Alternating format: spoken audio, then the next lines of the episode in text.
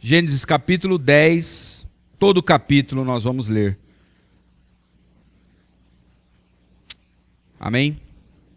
Diz assim a palavra de Deus: Estas são as gerações dos filhos de Noé, Sem, Cã e Jafé.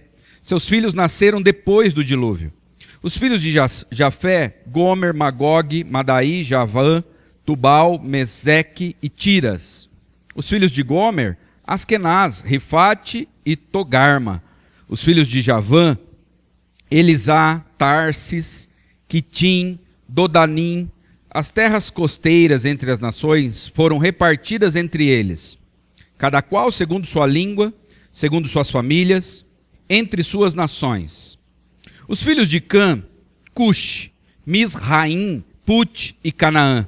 Os filhos de Cush, de Cush, Seba, Ávila, Sabita, Ramá e Sabteca. E os filhos de Ramá são Sabá e Dedã. Cuxi também gerou Nimrod, o primeiro a ser poderoso na terra. Ele era poderoso caçador diante do Senhor, pelo que se diz como Nimrod, poderoso caçador diante do Senhor. O princípio do seu reino foi Babel, Ereque, Acade e Calné, na terra de Sinar. Dessa terra ele foi para a Síria e fundou Nínive, Reobote Ir, Calá e Recém, Recém, entre Nínive e Calá. Esta é a grande cidade. Misraim gerou Ludim, Anamim, Leabim, Naftuim, Petrusim, Casluim, de onde saíram os filisteus, e Captorim. Canaã, Canaã gerou Sidom, seu primogênito, e Ete, e também o Jebuseu, o Amorreu, o Gigarzeu, o Eveu, o Arqueu e o Sineu. O Arvideu, o Zemar, Zemareu e o Ramateu. Depois as famílias dos cananeus se espalharam. Os limites dos cananeus iam desde Sidom, prosseguia até Gerar e chegava a Gaza, e lá continuava até Sodoma, Gomorra, Adma, Zebuim, indo até Laza. Esses são os filhos de Cã segundo suas famílias, segundo suas línguas e suas terras e suas nações. Sem ancestral de todos os filhos de Eber, irmão mais velho de Jafé, também gerou filhos.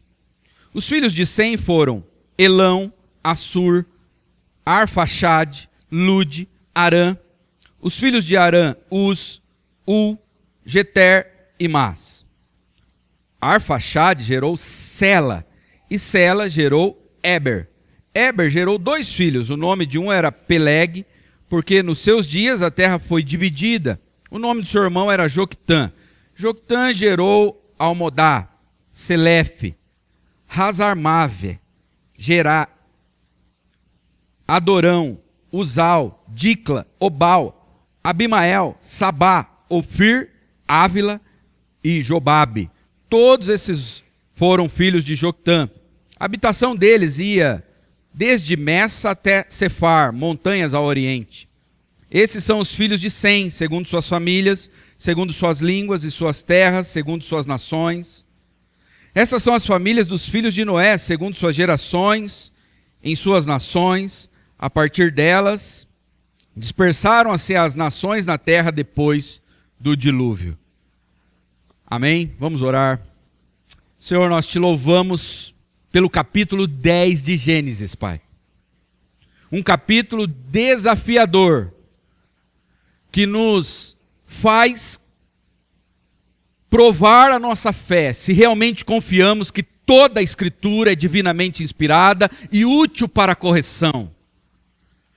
E nós sabemos que toda a Escritura é útil inclusive o capítulo 10 de Gênesis, com todos esses nomes que para nós são estranhos.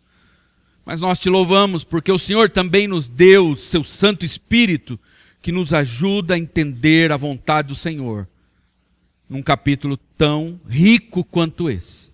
Abençoe a tua igreja, Pai, que haja salvação nesta noite, em nome de Jesus. Amém. Você já se sentiu desprezado ou discriminado por conta da tua etnia, da tua raça, Você já se sentiu assim? Você já se sentiu desprezado, discriminado por conta do teu sotaque? As pessoas fizeram bullying com o teu sotaque, com a forma de você falar, porque lembra as tuas origens, o teu estado ou até mesmo o país de onde você veio. Você já se sentiu discriminado, desprezado por conta da tua genética, do teu corpo, da cor da tua pele, do teu tipo de cabelo, da altura que você tem? Você já se sentiu discriminado? por ser baixo demais ou alto demais, por ser negro ou branco demais, por ter o cabelo liso ou cabelo enrolado. Você já se sentiu assim? Por ser um pouquinho mais cheinho? Ou por ser muito magro? Já te desrespeitaram, já te discriminaram por conta disso? Agora vou fazer uma outra pergunta. Você já se sentiu superior a outras pessoas por conta da tua etnia? Ah, eu quando eu estou perto de um argentino eu me sinto máximo. Porque eu sou bem melhor que o argentino. Português, então? Você já se sentiu superior a alguém por conta do teu corpo? Olha, eu sou feio, mas esse aqui já falou isso? Eu achei que eu era baixo, mas esse cara é um nanico perto de mim. Eu achei que eu era branco, mas esse cara aqui parece um fantasma. Você já se sentiu superior por conta da tua raça?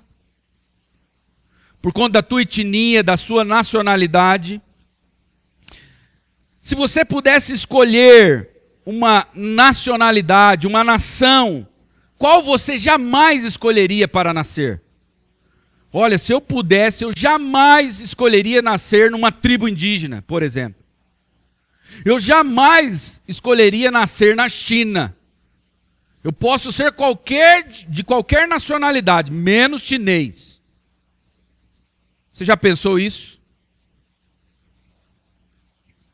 Hoje nós vamos ver que por causa do pecado, os seres humanos, eles se desprezam uns aos outros. E a única redenção para o homem, para as nações, para as etnias, são eles receberem o Senhor e Salvador, o judeu, Cristo Jesus. Hoje nós vamos ver que as nações, as etnias, elas se desprezam umas às outras elas se discriminam. E nós vamos aprender nesta noite que a única redenção para as nações são eles receberem como Senhor e Salvador o judeu, Cristo Jesus. Nós vamos ver isso em três partes. Em primeiro lugar, não existe nação superior. Não existe uma etnia que seja superior a outra. O texto que nós lemos fala dos descendentes de Noé. Através dos três filhos de Noé, as nações elas são formadas. Esse capítulo ele é chamado de a tábula das nações, a tábua das nações. Como que as nações surgiram, as etnias, através deste capítulo. Através dos três filhos de Noé: Jafé, Cã e Sem. Está nessa ordem aqui. Não é a ordem de nascimento. Sem vem primeiro. Mas aqui o autor deixou Sem por último. Na ordem de nascimento é Sem, Cã e Jafé. Certo? Esse texto nos conta como foi a divisão depois que Deus confundiu as línguas em Babel. O capítulo 11 vai falar sobre a Torre de Babel. O capítulo 10 fala como as famílias foram divididas. Então é como se o capítulo 10 falasse o que aconteceu depois de Babel. E o capítulo 11 vai dar os detalhes, como aconteceu. O capítulo 10, o que aconteceu depois da divisão. O capítulo 11, como, os detalhes, como Deus separou os povos em várias línguas e nações. Por exemplo, nós vamos ver que as nações, elas têm uma única origem, Noé. Por isso que não existe uma nação superior à outra. Os filhos de Jafé, por exemplo, eles vão formar os povos indo-europeus. Um conjunto de povos, um grupo étnico da Europa e da Ásia. E eles falam uma língua indo-europeia. Então, os filhos de Jafé vão formar os povos da Europa e da Ásia. Olha o verso 6. Os filhos de Cã, eles vão. De, de Cã nasce Cush, Misraim, Put e Canaã. Misraim vai dar origem ao Egito. Put vai dar origem à Líbia. E Canaã aos cananeus. Praticamente todos os filhos de Cã formam uma parte das nações árabes e africanas. Então, de Cã vai surgir os povos árabes e os africanos. De Jafé, os europeus e asiáticos. Olha que interessante. Os filhos de Cã também formam a Assíria, uma nação que vai ser muito conhecida e muito falada na Bíblia. A Assíria vai escravizar o povo judeu. E a Síria tem uma capital muito conhecida também na Bíblia, Nínive. Nós vamos ver depois sobre ela. Dos filhos de Cã vai surgir a Babilônia. Dos filhos de Cã surgem os filisteus, Sodoma e Gomorra. Lembram desses nomes? Dos filhos de Sem.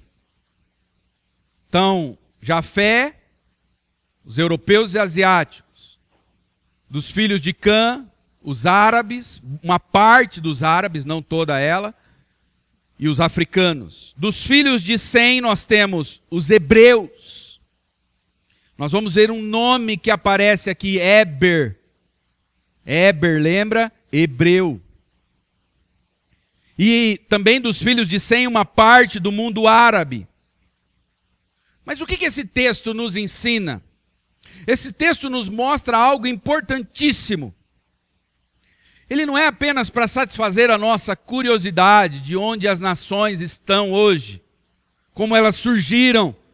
Esse texto ele serve para nos mostrar que todos os homens vieram de um ancestral comum, de Noé, e Noé veio de Adão. O que isso quer dizer? Isso nos mostra que não existe uma nação que seja superior à outra.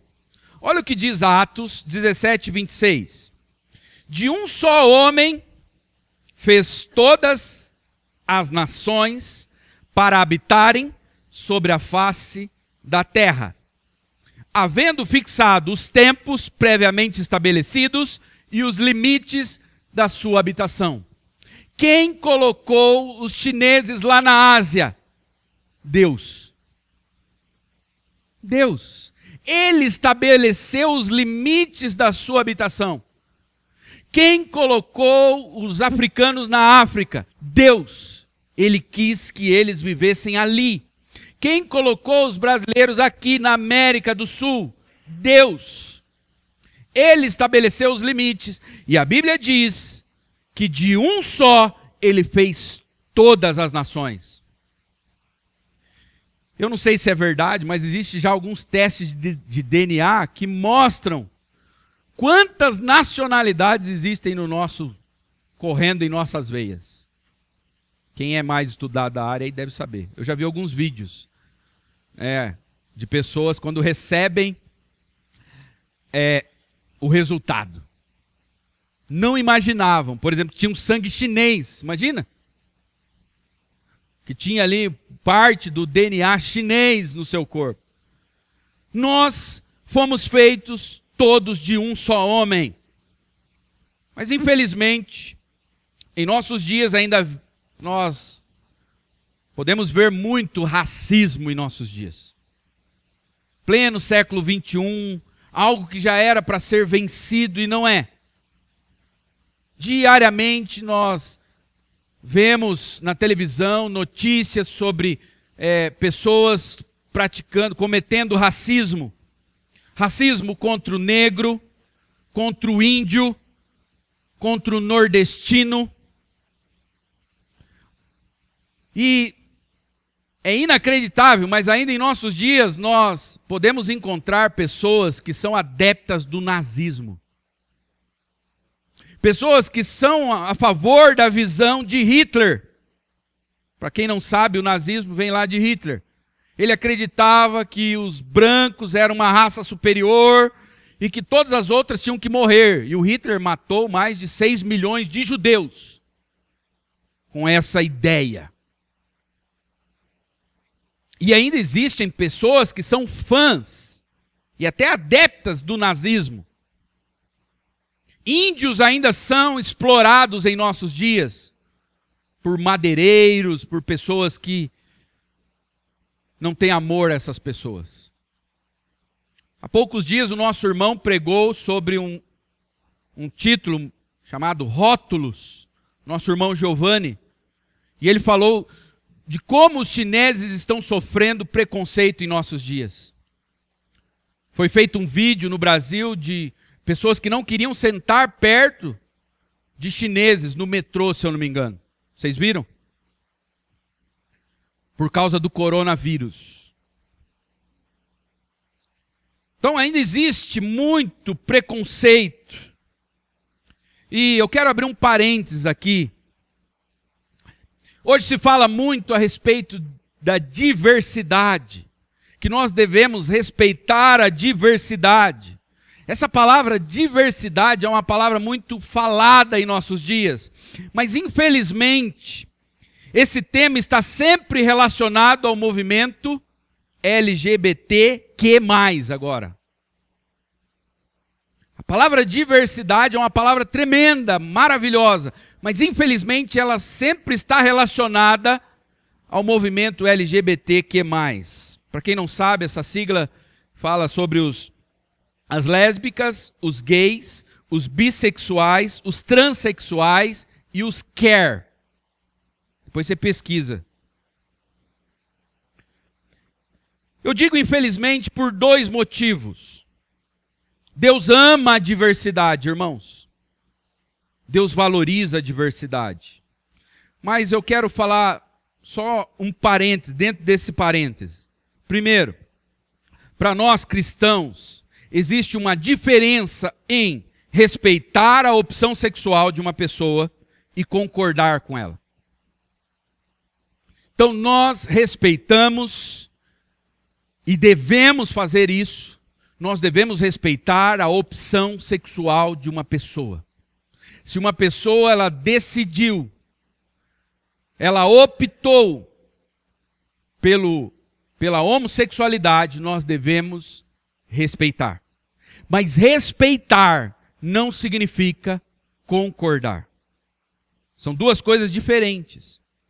Nós cristãos, guiados pela palavra de Deus, nós respeitamos, mas não concordamos. Em segundo lugar, nós não consideramos o homossexualismo uma etnia. Não é uma etnia.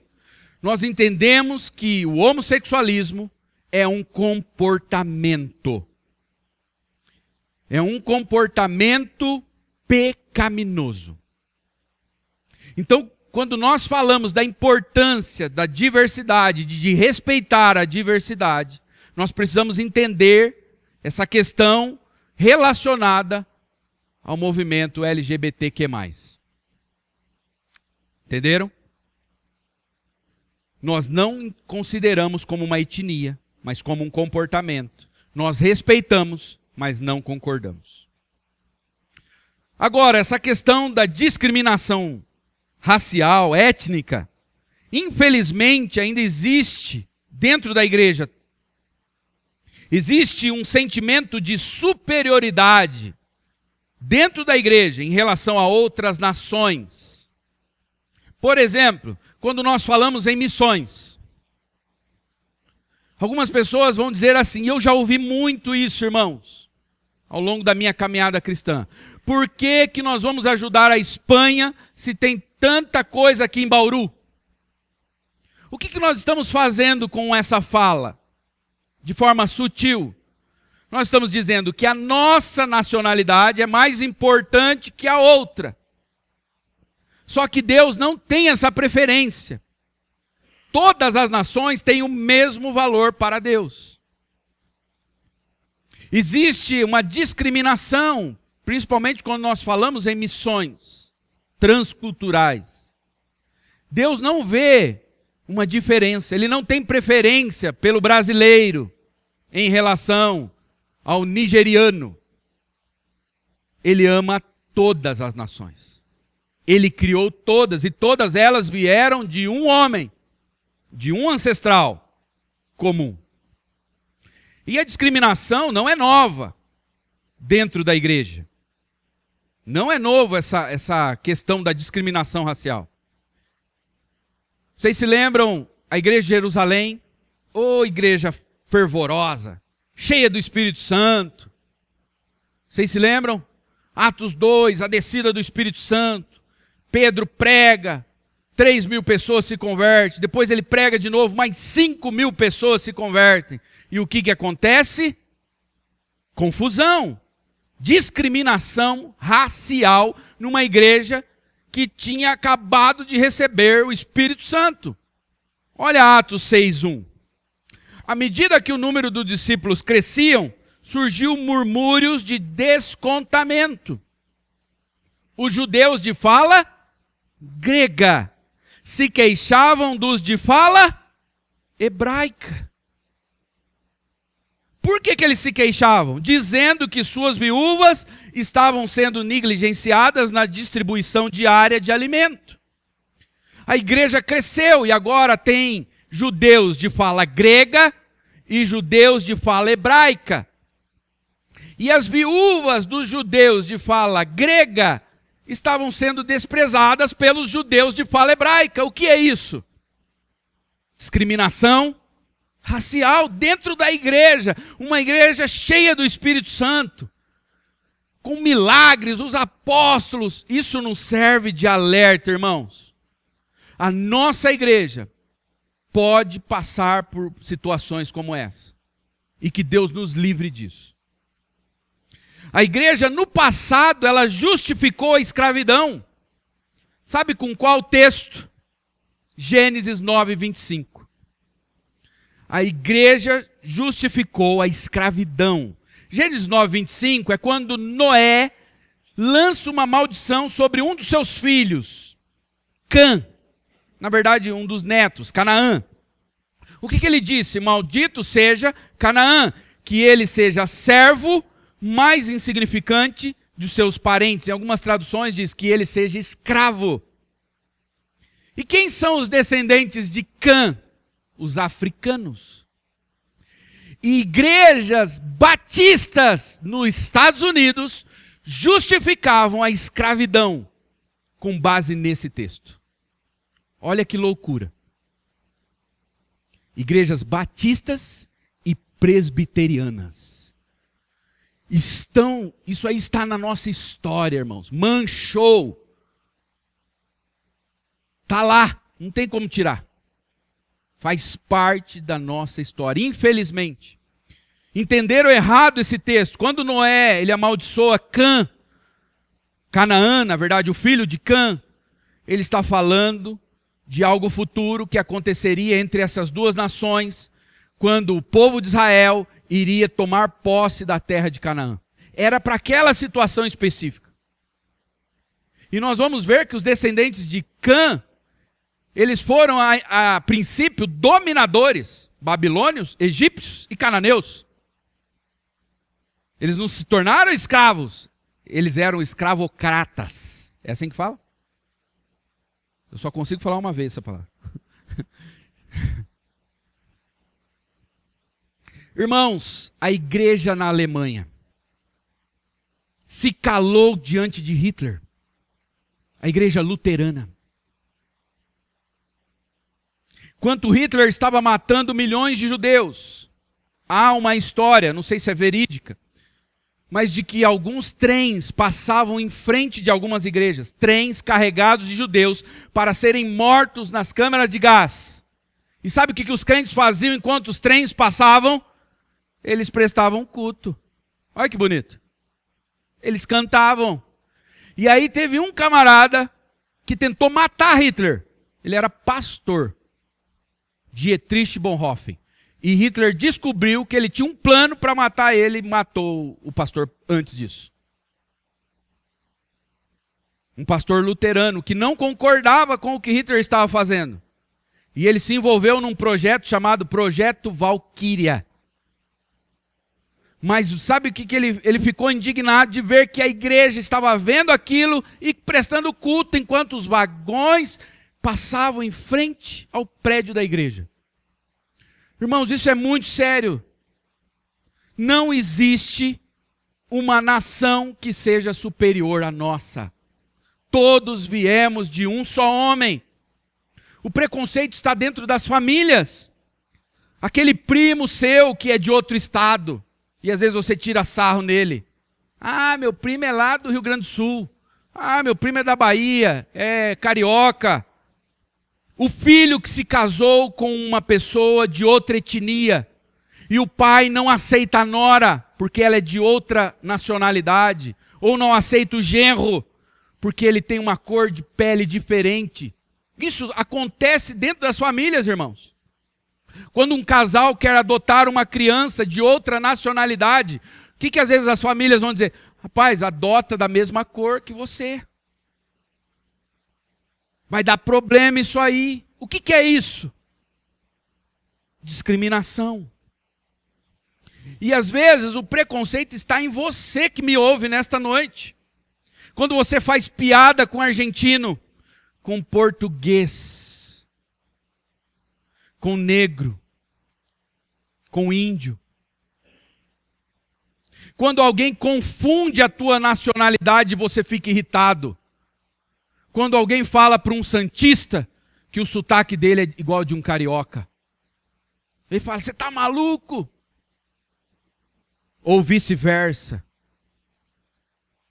Quando alguém faz confunde a tua nacionalidade, fala para um gaúcho, olha, você fala igual paranaense, e ele fica irritado.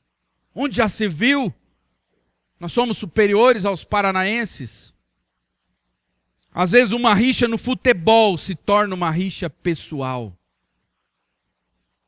Quem nunca falou assim, ó, agora eu pego mais da metade aqui. Quer ver? Eu nunca teria coragem de comer numa lanchonete de chineses. E aí?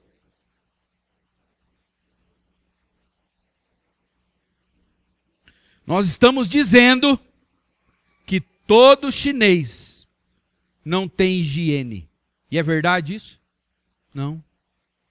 Mas foi falado. Foi falado. Às vezes o nosso preconceito vai além de um preconceito étnico. É o preconceito com o pobre ou com o rico. Um preconceito com aqueles que não têm estudo ou com aqueles que têm muito estudo e a gente fala: "Ah, esse cara aí, ele tem muito diploma, ele é metido". Preconceito com o gordo, com o magro, com o alto, com o baixo, com o homem, com a mulher se achar superior a alguém por causa da sua raça ou qualquer outra coisa, é darwinismo e não cristianismo. O que, que, é isso? O Darwin, ele acreditava na origem das espécies. Ele fez um livro. Ele acreditava na evolução das espécies. Que as pessoas, elas surgiram de uma ameba ali e foram evoluindo e tinham como um ancestral comum um primo do macaco. E sabe o que, que o Darwin defendia? Que só deve sobreviver os mais capazes. Os mais capazes. E sabe quem comprou essa ideia de Darwin? Hitler. Quando nós achamos que a nossa etnia é superior a de uma outra pessoa, isso não é cristianismo, isso é darwinismo. Isso é darwinismo. Filipenses 2:3, o que diz a palavra de Deus? Não façam nada por interesse pessoal ou vaidade, mas por humildade, cada um considerando os outros o quê? Superiores a si mesmo. A Bíblia inverte. Ao invés de nós nos acharmos superiores a uma outra pessoa, nós é que devemos achar elas superiores a nós. Humildade. Cristo veio a este mundo, irmãos. E como ele veio? Ele não veio como um extraterrestre. Ele escolheu uma etnia. Ele escolheu um povo, uma raça. E sabe por quê? Porque nosso Deus ama os povos. Ele ama a diversidade étnica. Porque nós fomos feitos à imagem e semelhança de Deus. E como que o nosso Deus é? Ele é trino. Pai, Filho, Espírito Santo existe diversidade com unidade. Por isso ele ama a diversidade. E ele criou os homens com várias cores, com várias línguas, idiomas. Deus, ele ama a diversidade. E é isso que ele espera de você, que você também ame a diversidade. Amém? Esse é o nosso primeiro ponto não existe nação superior. Agora o que nós vamos ver? Nós vamos ver que as nações, com toda a sua diversidade, elas não são perfeitas.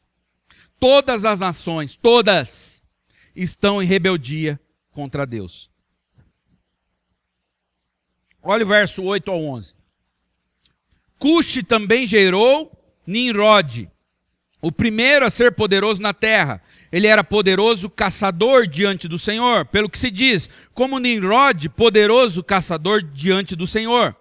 Um, o princípio do seu reino foi Babel, Ereque, Acade e Calné, na terra de Sinar. Dessa terra ele foi para a Síria e fundou Nínive, Reobote Ir e Calá. Nimrod, ele prefigura todas as nações. Ele é um modelo do que acontece em todas as nações.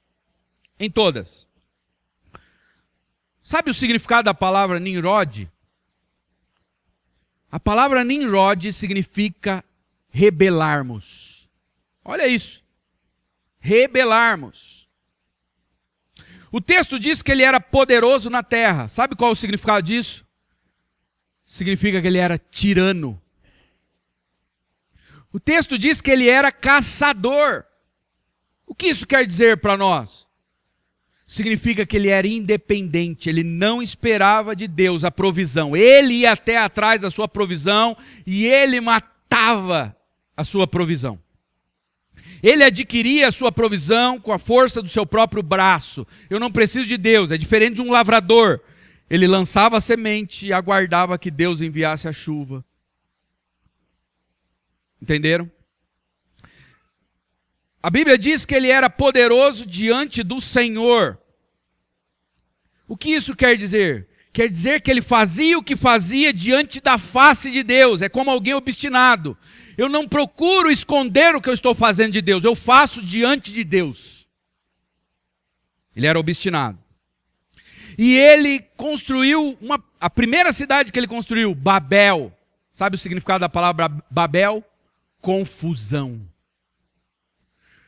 E depois Babel vai dar origem à Babilônia. A Babilônia é um contraponto a Jerusalém. Sempre que a Bíblia fala na Babilônia, é a cidade dos homens, é a cidade é, maligna, e a Jerusalém é a cidade de Deus. Olha que interessante.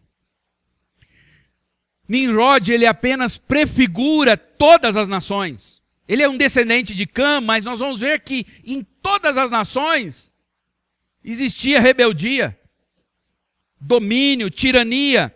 Salmo de número 2, verso 1 e 2 diz: Por que as nações se enfurecem tanto?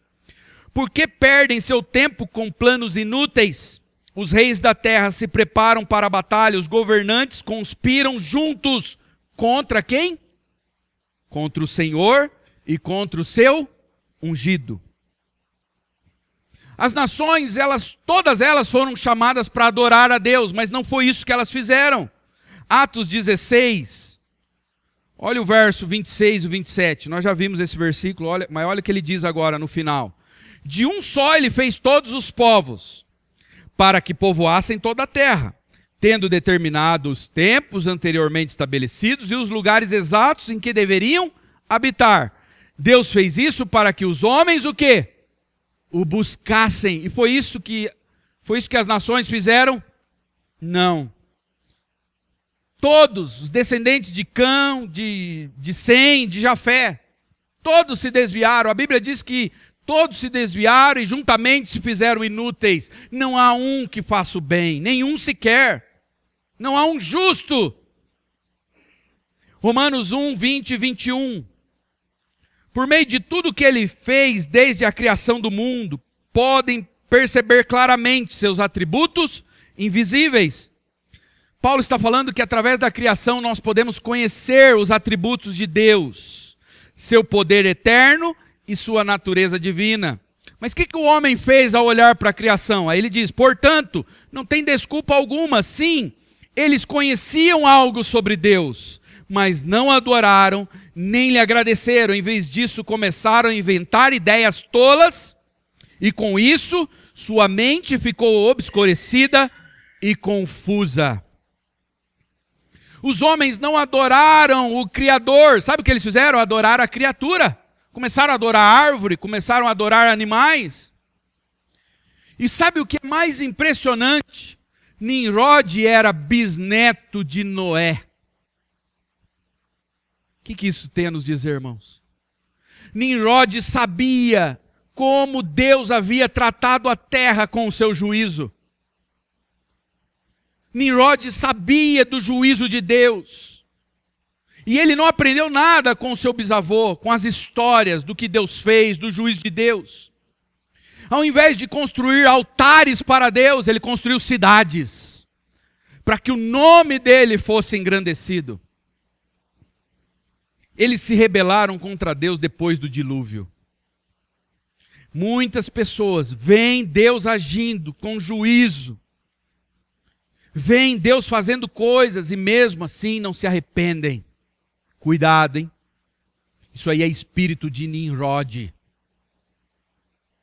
Muitas pessoas já viram a mão de Deus, já viram Deus trazendo o seu juízo, sobre sua casa, sobre sua igreja, sobre sua família, sobre um parente, sobre um amigo, e mesmo assim continuam rebeldes, atrás dos seus próprios projetos pessoais. O que, que Nimrod buscava? Projetos pessoais, tirania, controle. Ele queria ser grande. As nações continuam se rebelando contra Deus, meus irmãos, com seus projetos de poder, uso inadequado dos recursos naturais. As pessoas vão lá, usam, desmatam, poluem os rios.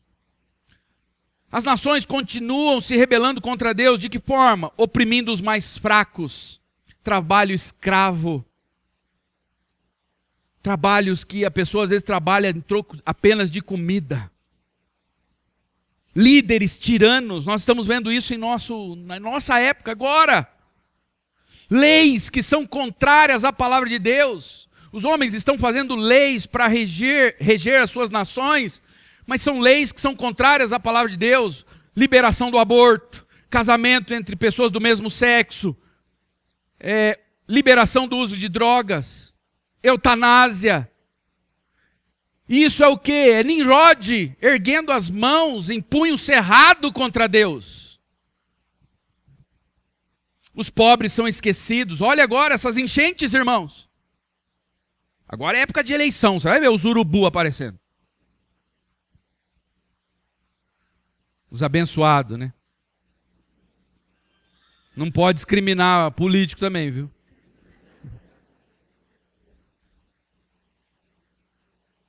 Mas as pessoas não estão preocupadas. Olha as enchentes, o que é, o estrago que tem sido feito nessas cidades, irmãos. E aí eu, o cara vai lá e constrói um estádio. Em Brasília, Brasília não tem nem time. Um dos estádios mais modernos do país. O que foi feito na época aqui da, da Copa do Mundo, isso é uma afronta contra Deus, um desprezo aos pobres, aos, aos menos desfavorecidos da nossa nação. Estádios que agora estão tá, tá crescendo mato para desviar dinheiro. Como que Deus está vendo tudo isso, irmãos? Rebeldia. O que Deus tem preparado para as nações? Vários profetas é, trouxeram profecias contra as nações, mas Isaías, ele trouxe várias e uma grande quantidade. Eu vou ler apenas duas. Isaías 13, 9. Vejam, o dia do Senhor está chegando, o dia terrível de sua fúria e ira ardente. A terra ficará desolada e os pecadores serão destruídos. Deus mostrou isso pelo dilúvio, agora ele diz: Eu vou fazer de novo, só que agora é com fogo. Isaías 13, 11: Eu, Senhor, castigarei o mundo por sua maldade, os perversos por seu pecado, esmagarei a pretensão dos arrogantes, humilharei o orgulho dos poderosos. É isso, irmãos. Deus está furioso com as nações. Qual tem sido a esperança para as nações? Ativismo social, ambiental. Tudo isso eu já falei numa outra pregação. É importante, mas não é isso que vai salvar este mundo. Não é ativismo social ou ambiental. Não é a ONU. Tem gente que tem esperança que a ONU vai resolver a Organização das Nações Unidas. O problema das nações está no coração.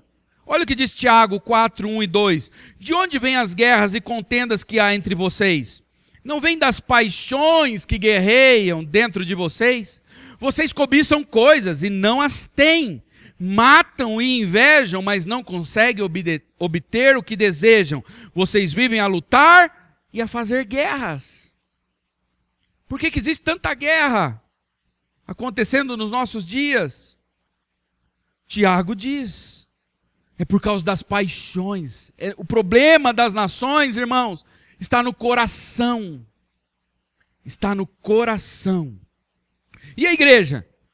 Nós, como igreja, nós sabemos que o problema das nações está no coração. O que, que nós devemos fazer? Enviar missionários com a pregação do evangelho, porque é a única coisa que pode salvar as nações é o evangelho.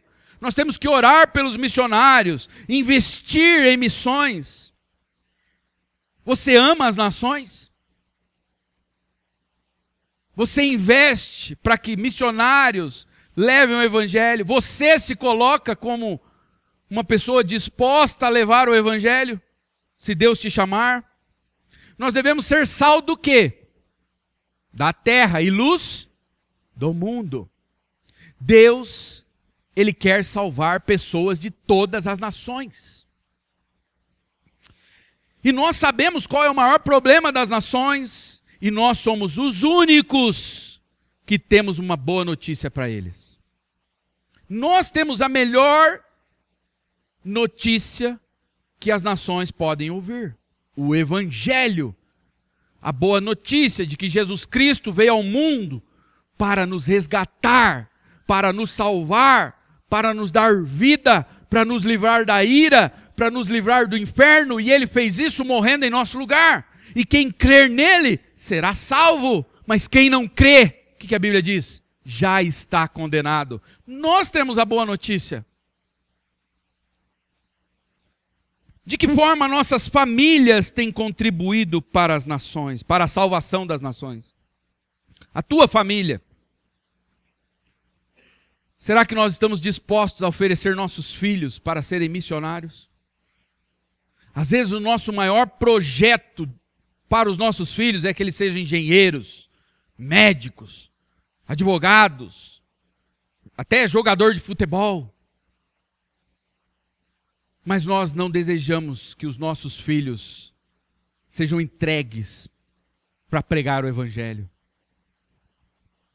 Se Deus chamar o teu filho para ser missionário entre os povos árabes, você vai apoiá-lo?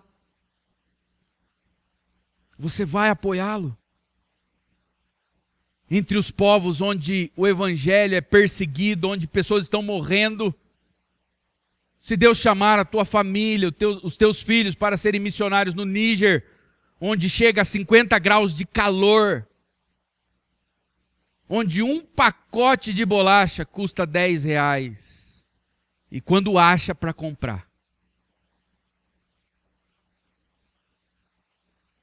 Irmãos, de que maneira você tem contribuído para a salvação das nações? Você que está aqui. O que, que diz Marcos 16, 15 e 16? E disse-lhes, Jesus dizendo: Vão pelo mundo, pelo mundo todo, e pregue o evangelho a todas as pessoas. Quem crer e for batizado será salvo, mas quem não crer será condenado. Jesus nos deu uma ordem de irmos ao mundo, às nações. Mateus 28, 19 e 20. Portanto, vão e façam discípulos de todas as nações, batizando-os em nome do Pai, do Filho e do Espírito Santo, ensinando-os a obedecer a tudo o que eu lhes ordenei, e eu estarei sempre com vocês até o fim dos tempos. Irmãos, o, o problema das nações, o problema do teu vizinho, o problema do teu filho é o mesmo um coração rebelde. E só existe uma solução para um coração rebelde: o Evangelho. O Evangelho. Esse é o nosso segundo ponto. Primeiro, nós vimos: não existe nação superior. Terceiro, todas as nações estão em rebeldia contra Deus. Segundo, perdão. E em terceiro lugar, Deus enviou seu filho para salvar as nações. Como que estava o mundo antes do dilúvio? Como que estava, irmãos? Quando Deus olhou antes do dilúvio, o que, que ele viu? Violência. A terra havia se corrompido antes do dilúvio. E após o dilúvio, o que, que nós estamos vendo aqui? A mesma coisa. Vocês se lembram do, do significado do nome Noé? Alguém lembra? A palavra Noé significa descanso. Quando Lameque, o pai de Noé, teve ele, achou que ele era o Messias, que através de Noé a terra iria descansar, mas Noé morreu. Noé morreu e a terra não descansou. Dilúvio não trouxe o descanso, o povo ainda continua rebelde. Vocês se lembram de como Deus prometeu resolver o problema então do homem? Assim que Adão pecou, Deus fez uma promessa eu vou acabar com aquilo que o diabo fez neste mundo. Eu vou destruir as obras do diabo. Deus fez uma promessa. E qual foi a promessa? Quem lembra? Do filho da mulher, onde está isso? Gênesis, capítulo o quê? 3, verso 15. Ah, 6, ah, tá ali, ó. A promessa para resolver todo esse problema que nós estamos vendo está aqui, ó. Deus está falando com o diabo, com a serpente. Olha o que Deus diz para o diabo. O que, que Deus diz para a serpente? Farei que haja inimizade entre você, está falando para a serpente, e a mulher, entre a sua descendência e o descendente dela. O descendente dela, ele fala, ele lhe ferirá a cabeça. Ele vai te destruir, o descendente da mulher. E Lameque, quando viu Noé, falou: É Noé, devia ser um nenê bonito, né? Ah, é Noé que vai trazer descanso para este mundo. Mas não, é, não era Noé. E essa genealogia de hoje nos vai, vai nos dizer quem seria aquele que esmagaria a cabeça da serpente. Olha o verso 24. Arfaxade gerou Selá. E Selá gerou Eber. Depois Lucas, o médico, ele vai escrever seu evangelho. E lá ele vai falar da genealogia de Jesus. E olha o que ele fala sobre a genealogia de Jesus. Por isso que genealogias são importantes. As pepitas estão escondidas nas genealogias, irmãos. Não pulem as genealogias. Tá? Lucas 34, 35. Judá era filho de Jacó. Vocês se lembram de Judá? Jesus, ele é o que de Judá? O leão da tribo de Judá. Jacó era filho de Isaac, Isaac era filho de Abraão. Abraão era filho de Tera, Tera era filho de Naor, Naor era filho de Serug, Serug era filho de Ragaú, Ragaú era filho de Faleque, Faleque era filho de Eber, Eber, Eber. Lembraram de Eber?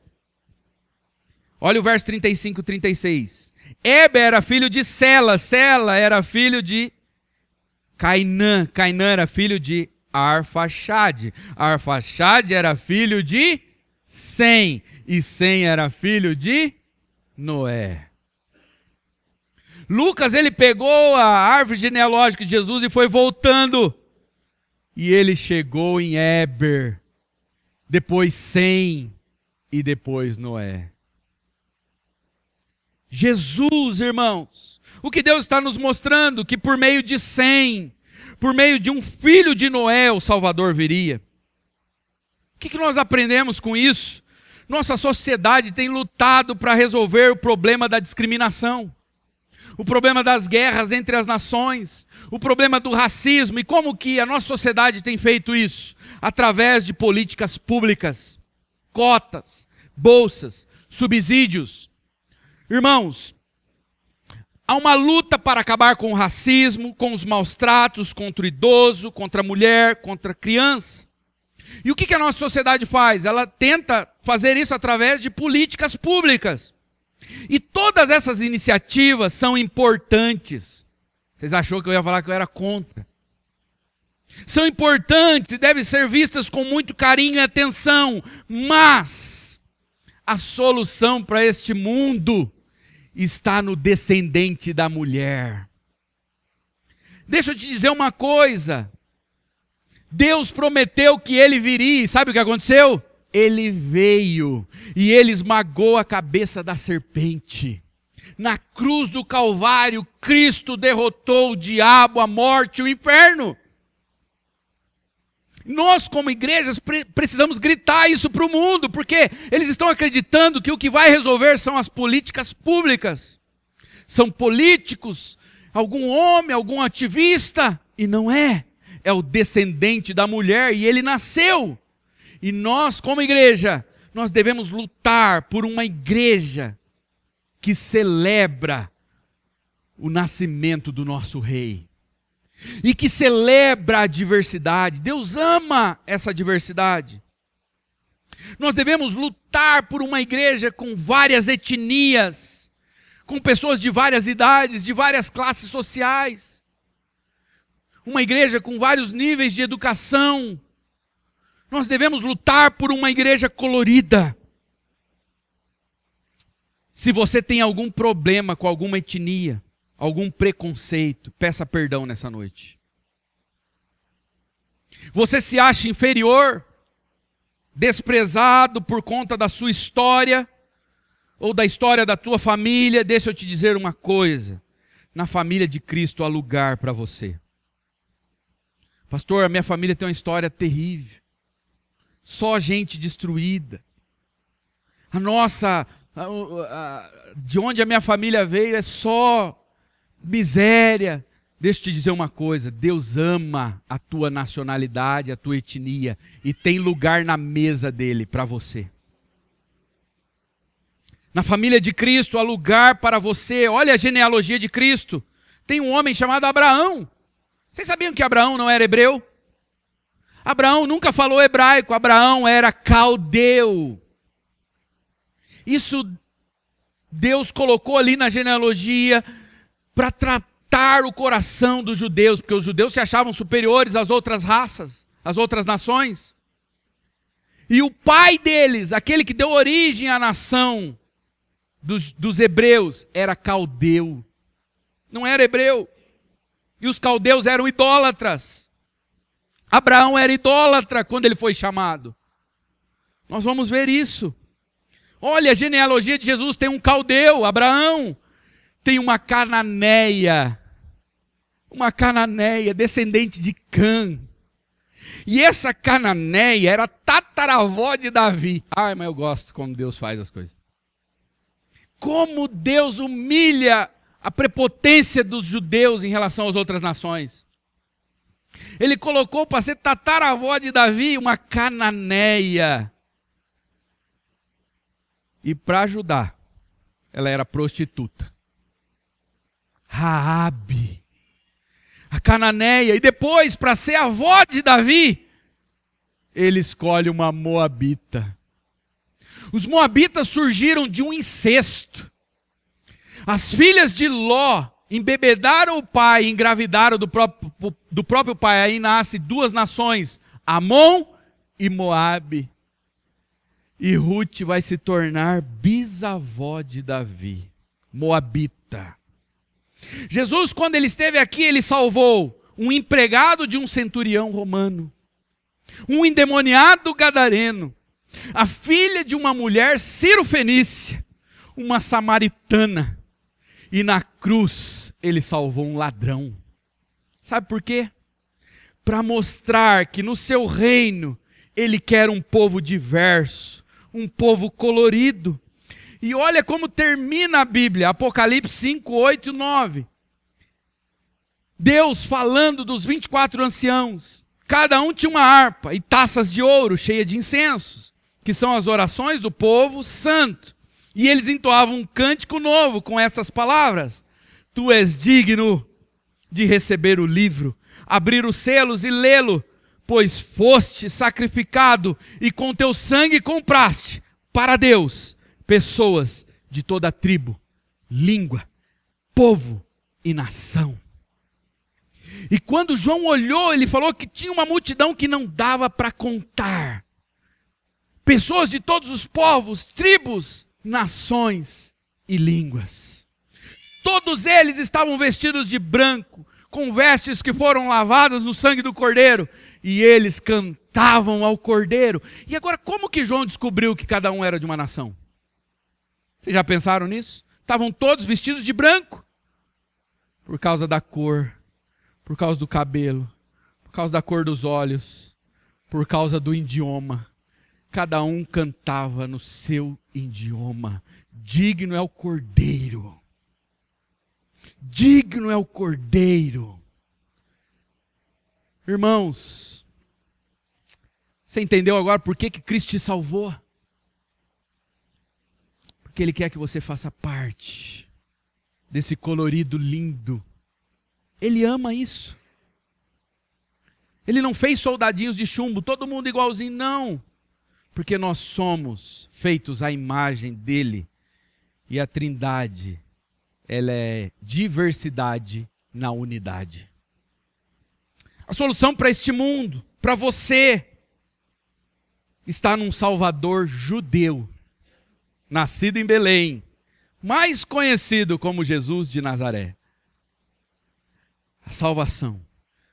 Este mundo ele oferece como Messias Messias para as nações, os Nimrodes, caçador, construtor. Não, eu prometo, eu vou construir, eu vou fazer, eu vou edificar, eu vou fazer a gente crescer, o nosso país terá um nome de destaque na economia. São os Nimrodes, caçadores. Mas para nós, Deus não enviou um caçador mas um bom pastor, aquele que dá a vida pelas suas ovelhas. Você ainda não se entregou a Cristo? Faça isso hoje. Tem lugar para você nessa família. Ele salvou o ladrão na cruz. Ele me salvou, irmãos. Vocês entenderam? Eu não era para estar aqui. Mas ele me salvou. Ele salvou você. Venha. Essa mesa é grande. Tem lugar para todos. Vamos orar.